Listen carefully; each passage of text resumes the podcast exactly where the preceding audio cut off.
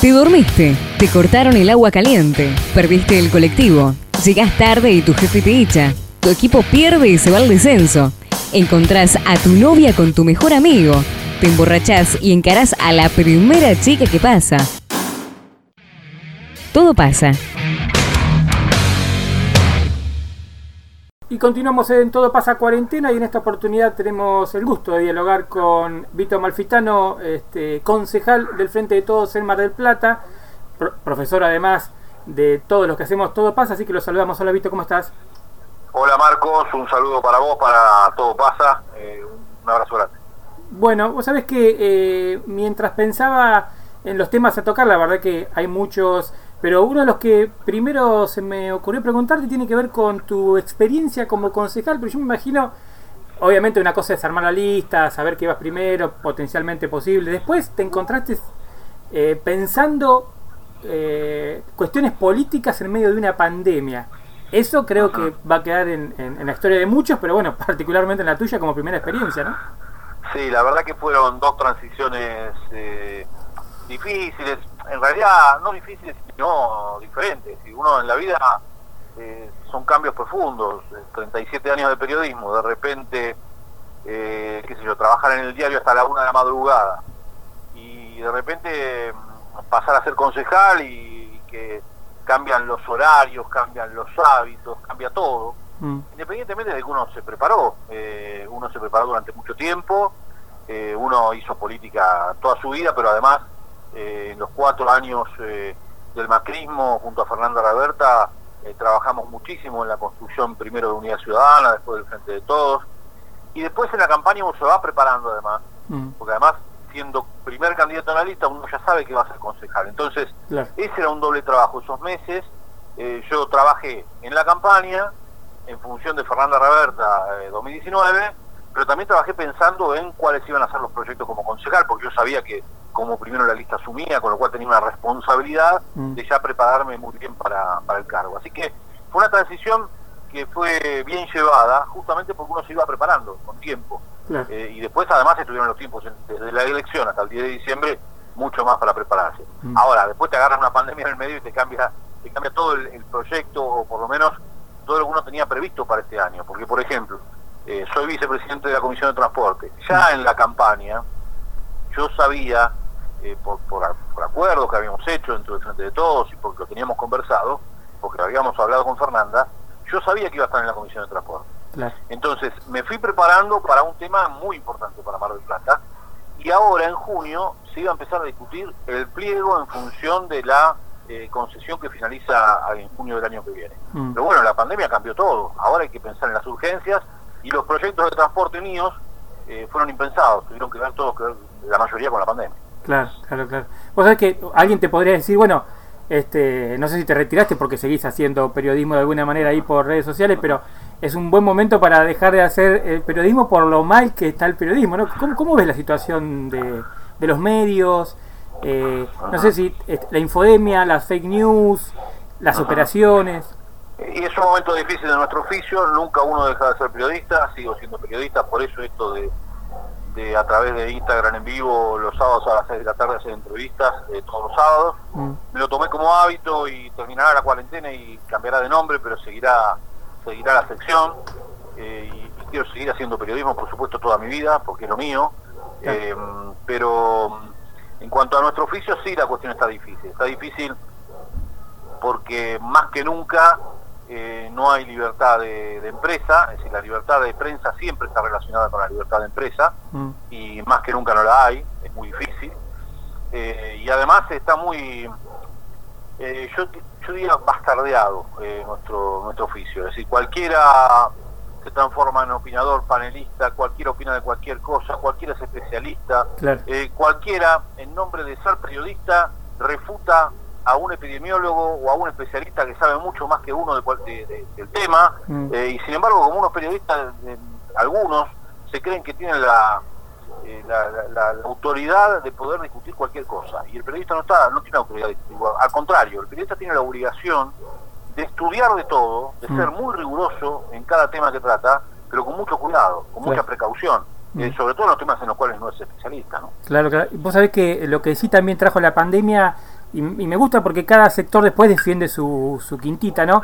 La parte científica este, reclamaba, bueno, periodismo especializado en cuestiones de ciencia, porque dice las conferencias de prensa terminan siendo lo que después es durante las semanas con los medios y demás, esto que un poco también criticamos. Y es cierto que eh, debe haber pocos especialistas en ciencia y en, salud y, demás, y yo creo que es una oportunidad para aquellos que están iniciándose, me parece. No sé si hay muchas escuelas también de eso, ¿no? Y mira, ahí está el problema, ¿ves?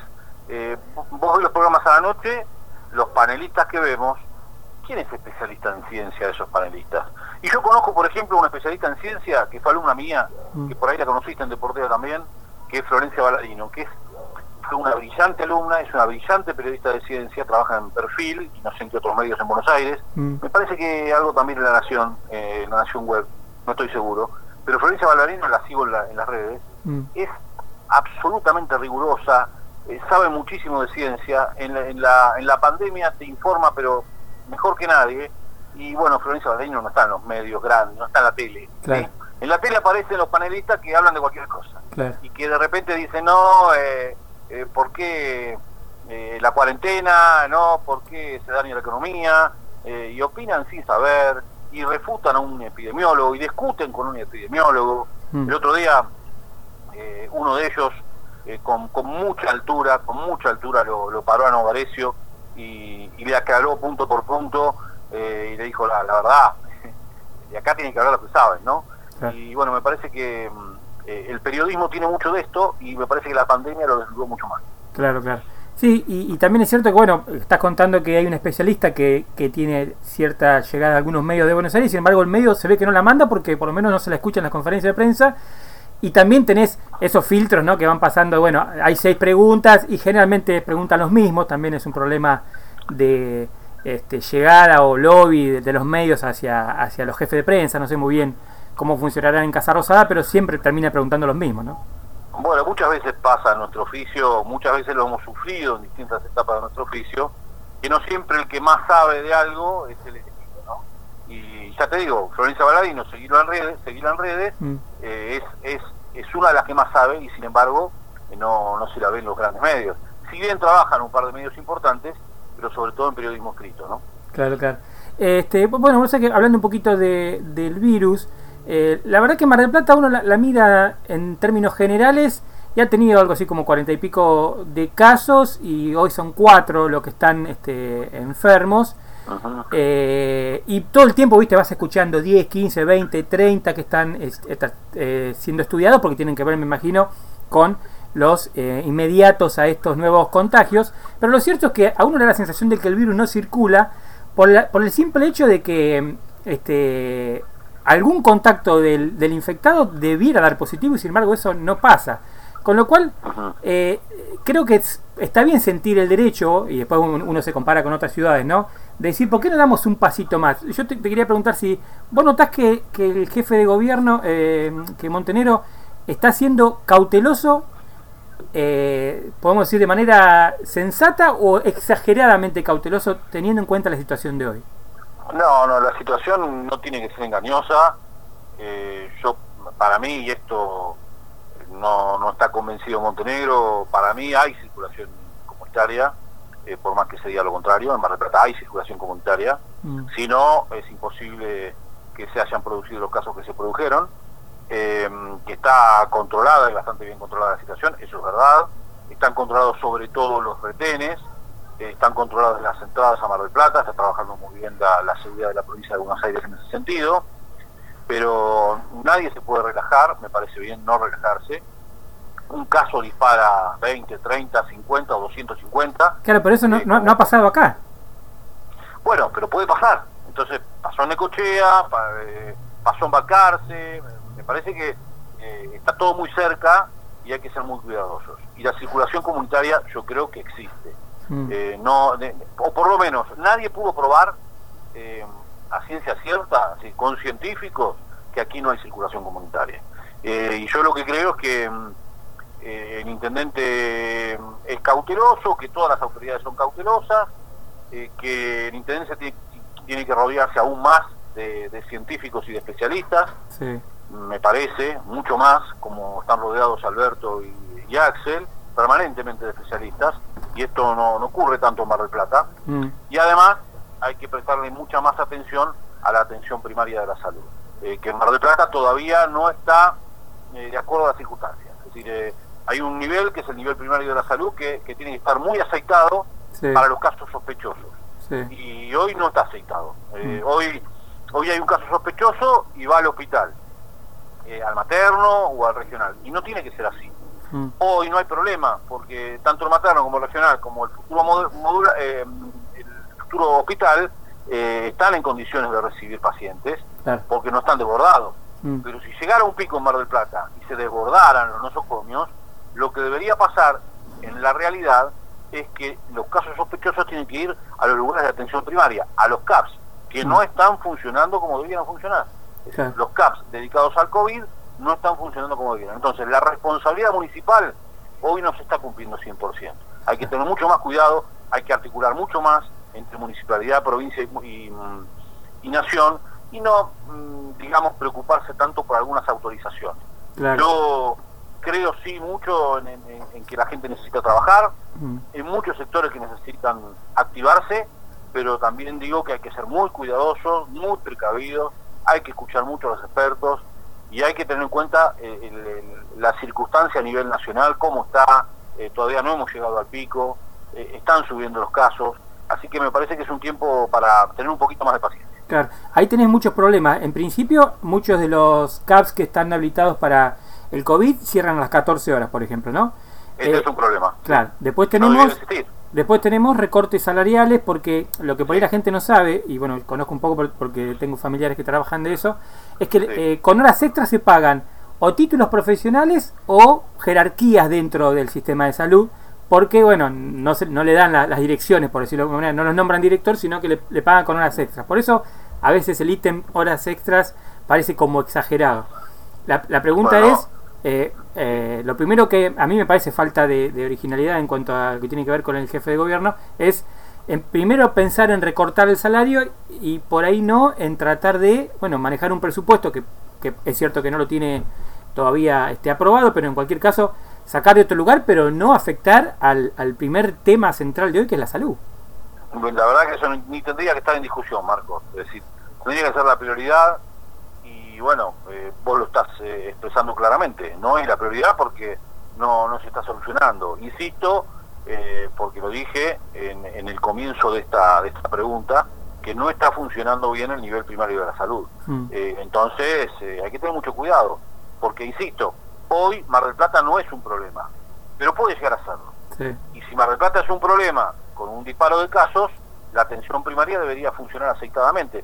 Y perdimos 60 días, así como, no, 80, así como la Nación con, sus- con sus decisiones, así como Alberto ganó tiempo con la Mm. cuarentena anticipándola, sí, ganó tiempo y, y ganó vidas, ganamos vidas, ¿sí? sí. muchísimas, miles de vidas, si comparamos con Brasil, por ejemplo. Mm. Así como se ganó tiempo, en Mar del Plata se perdió tiempo, porque esos 80 días debieron usarse para desarrollar mucho mejor la atención primaria de la salud. Bueno, se perdió tiempo, claro no se trabajó bien, no se articuló bien con los niveles provinciales y nacionales. Nosotros nos reunimos con los efectores de salud permanentemente y no se articuló como, como corresponde. Entonces, eh, allí se perdió tiempo. Así como en la Nación se ganó tiempo, Mm. en Mar del Plata se perdió tiempo. ¿Y, y vos crees que, porque es cierto que se dan muchos casos dentro del mismo trabajadores de la salud, las clínicas privadas han, han perdido también la rigurosidad del protocolo, pareciera, porque bueno, en todo caso no ha habido una buena coordinación, porque obviamente que, eh, igual viendo los números, Argentina creo que es el país que más casos ha tenido de enfermos que trabajan dentro del sistema de salud a nivel general, y Mar del Plata no es la excepción, pero pa- parece curioso que, como decís vos, teniendo tanto tiempo de anticipación, no se haya podido articular para que, además que no, no, no, no, no sac- no salen enfermeros de abajo de una planta o médicos de abajo de una planta, ¿no? Sí, sí, sí. Bueno, ahí, ahí yo te voy a contestar, sí, es curioso. Y no te puedo decir mucho más por lo que te contesté al principio de la nota. Claro. Que el periodista tiene que ser riguroso y hablar de lo que sabe. Y la verdad, eh, yo te digo, no sé por qué en las clínicas se dispara más que en, que en otros lados, o en las clínicas de Plata privadas se dispara más que en otros lados. Mm. No lo tengo comprobado científicamente y por eso no voy a, a, a alargar a decirme como cualquier panelista de la tele, pasa Claro. por esto, por esto y por esto, es culpa de esto. de- No, la verdad que no. Y- Eh, no Te no pregunto, corresponde. ¿el, el detectar están, eh, están trabajando en Mar del Plata con el detectar?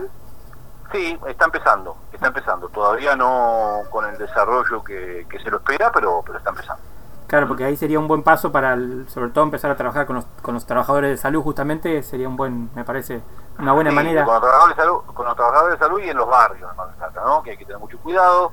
Insisto, hoy está todo bien, ojalá siga todo bien, ojalá no tengamos que hablar de este déficit en la atención primaria de la salud nunca, es decir, Mm. En, el- en las consecuencias de ese déficit, ojalá nunca tengamos que hablar. Ojalá dentro de dos meses sea historia y digan, bueno, este Vito de calada, el primario de la salud está todo bien. Ojalá, ojalá. Claro. Pero y si pasa, eh, estemos preparados. Y me parece que, que tenemos que estar atentos a esa situación. Bien, bien. Y ya la última para agradecerte, Vito. Bueno, hab- hablabas un poco del transporte. Nosotros este, también estamos preocupados por los números que se barajan en cuanto al aumento del boleto. Y lo cierto es que si uno mira el subsidio que ya se está entregando a partir del 17, si no me equivoco, que fue el último acuerdo que pudo realizar, después de que Mario Eugenia Vidal, esto lo vamos a contar a los oyentes, eh, Sí. le sacó este, los subsidios a, las, a los municipios y, y lo puso para que lo paguen los mismos municipios. Después Arroyo pudo conseguir, este, creo que fue por junio, julio, que 130 millones fueran eh, destinados a subsidiar al boleto en Mar del Plata. Eso se vencía, si no me equivoco, este año y la realidad es que eh, se siguen pidiendo subsidios a, a Nación y a provincia para pagarlos. Ahora aparecen cámaras de seguridad que también, eh, y está bueno que pase, pero también lo aporta provincia eh, este, a los transportes públicos gestionados por un privado. Yo te quería preguntar si en tu cabeza o en todo caso en alguna charla ha, ha surgido la posibilidad de que el municipio se haga efectivamente cargo del transporte público en la ciudad y pueda este, tratar de resolver un tema que es, que es recurrente y que termina siendo extorsivo, ya sea porque el empresario no le paga el salario al trabajador y el trabajador hace paro y entonces en medio de una jornada laboral el trabajador no puede llegar a su lugar, o porque en algún punto es un servicio público que no, no tiene que ser por, por qué dar negocio, digamos, por qué dar este superávit, ¿no? Mira, eh, el tema es así. Eh, nosotros en la Comisión de Transporte eh, tratamos la semana pasada por primera vez este pedido de las cámaras de un aumento del boleto a un valor exorbitante, 42 pesos. Es increíble, es impúblico hablar de un aumento de ese tipo de transporte en esta situación de pandemia. Mm. Eh, el 2 de enero presenté un proyecto, lo presenté personalmente, en nombre del bloque del Frente de Todos, para el congelamiento de tarifas del transporte. Claro. porque iba en consonancia con, con el, el recorte del ajuste que había dictaminado Alberto Fernández a partir del 10 de diciembre. Mm. Congelamiento de, de tarifas domiciliarias, congelamiento de peajes, congelamiento de combustible. Bueno, el Ministerio de Transporte de la Nación recomendó congelamiento de tarifas de transporte a provincias y municipios y lo pedimos. En Mar del Plata, en enero aumentó el boleto, en febrero aumentó el boleto. Mm. Es cierto, era un decreto de Intendente Arroyo, pero tenía todas las facultades de derogarlo el Intendente Montenegro y no lo hizo. Claro. Eh, el decreto siguió su curso, aumentó dos veces el boleto. Si nosotros el 2 de enero decíamos que se tenían que congelar las tarifas, mucho menos podríamos habilitar o querer habilitar una discusión con respecto al aumento del boleto ahora, en junio, en medio de una pandemia. Mm. Vino el subsecretario de Deportes de la provincia la semana pasada, el subsecretario de Transporte, y si bien se habló de los subsidios a nivel provincial que siguen existiendo y a nivel nacional, también el subsecretario de Transporte deslizó, el municipio también podría dar subsidio a las empresas, Eh, el municipio se podría hacer cargo también de ciertos subsidios a las empresas. Pensando después, eh, mucho más adelante pensaremos en el pliego, eh, en junio del año que viene, en, en la nueva licitación que tiene que traer muchos cambios, y yo creo eh, personalmente que debería pensarse en una empresa testigo eh, municipal para que no haya un monopolio. Pero bueno, en eso, esa es una discusión futura. Claro, Pero claro. hoy en la pandemia, hoy Mm. en la pandemia, se debe pensar en que la municipalidad podría llegar a aportar con, con subsidios, pero además hay subsidios de la provincia. Eh, fueron un poco menores, creo que es de, de 700 millones el subsidio del año pasado y de 500 millones ahora, Mm. pero también bajó la cantidad de pasajes, también bajó la, la cantidad de frecuencias, también se congeló el precio del combustible, también los costos son menores. Entonces, si todos perdemos en este, en este contexto, porque hoy en el mundo pierde todo el mundo, ¿sí? Con la pandemia, eh, económicamente hay mucha gente que está seriamente dañada. Si todos perdemos, bueno, los que ganan, que ganen un poquito menos. Claro. Me parece que esa tiene que ser la consigna y no se, no se puede discutir mucho más. Y, y tenemos una causa judicial, ¿no? Del empresario que está todavía sin resolverse, además. Sí, sí, hay eh, causas judiciales de por medio. O sea, el único empresario que podría hacerse sí. cargo este, tiene algunos problemas, así que me parece que es- Sí. es un momento adecuado. Este, por supuesto, lo pongo este, parte personal, es un momento adecuado para que la municipalidad pueda tomar, eh, que, que es cierto también, tener una, un transporte paralelo por ahí, como para ver cómo funciona. la, licitación, pero la licitación está, eh, si digamos, la concesión dura hasta mediados del 2021. Claro. Es decir, recién, recién en este junio se iba a habilitar la discusión del pliego, pero ahora estamos en el medio de la pandemia. Eh, pero eh, en función de lo que se discuta en junio de 2021, lo que se resuelva en junio de 2021, me parece que todas las posibilidades hay que pensarlas. El boleto combinado, los cambios de recorrido, el transporte descentralizado, que no pase todo por el centro, y probablemente también se pueda pensar en una empresa testigo. Perfecto, municipal. Es una, una, una, buena idea. Sí, eso que no pase por el centro también coincido porque es una locura, sobre todo en verano. Y, además que la, la, ciudad ha, cambiado tanto y, ha, crecido tanto que el colectivo no llega a, todos los barrios por un problema de falta de modificación de recorridos y demás. Así que bueno, Vito, por supuesto que gracias por estos minutitos para Todo Pasa Mar del Plata. Algo que me quieras contar que no te haya preguntado, este es el momento. No, todo bien, Marcos. Eh, un abrazo grande. Em, también, bueno, estamos trabajando, como vos sabés, en, la Comisión de Deportes y logramos que, los clubes de Mar del Plata, conjuntamente con el ENDER, eh, reciban los subsidios. ENDER eh, aportó lo suyo, pero nosotros hicimos las gestiones Muy ante la Secretaría de Deportes de la Nación con Inés Arrondo para que ese subsidio se amplíe a los clubes. Nada es suficiente para los clubes porque están pasando una situación realmente eh, difícil. Eh, y bueno, también estamos trabajando en la Comisión de Educación y Cultura. El bloque de concejales del Frente de Todos, hoy lo habrás visto en los medios, es el bloque que más proyectos presentó durante la pandemia, con una gran diferencia por el resto de los bloques estamos trabajando muchísimo, nunca detuvimos nuestro trabajo eh, a lo largo de la, de la pandemia del coronavirus y bueno, todo en función de, las vecinas y los vecinos malpratenses. Bueno, Vito, gracias por tu tiempo. ¿eh? Abrazo, Marcos, gracias. Buenos Aires Rock, La Fan, Cosquín Rock, Rock. Todo pasa, nosotros no. No. No, no, y te dije que no. No.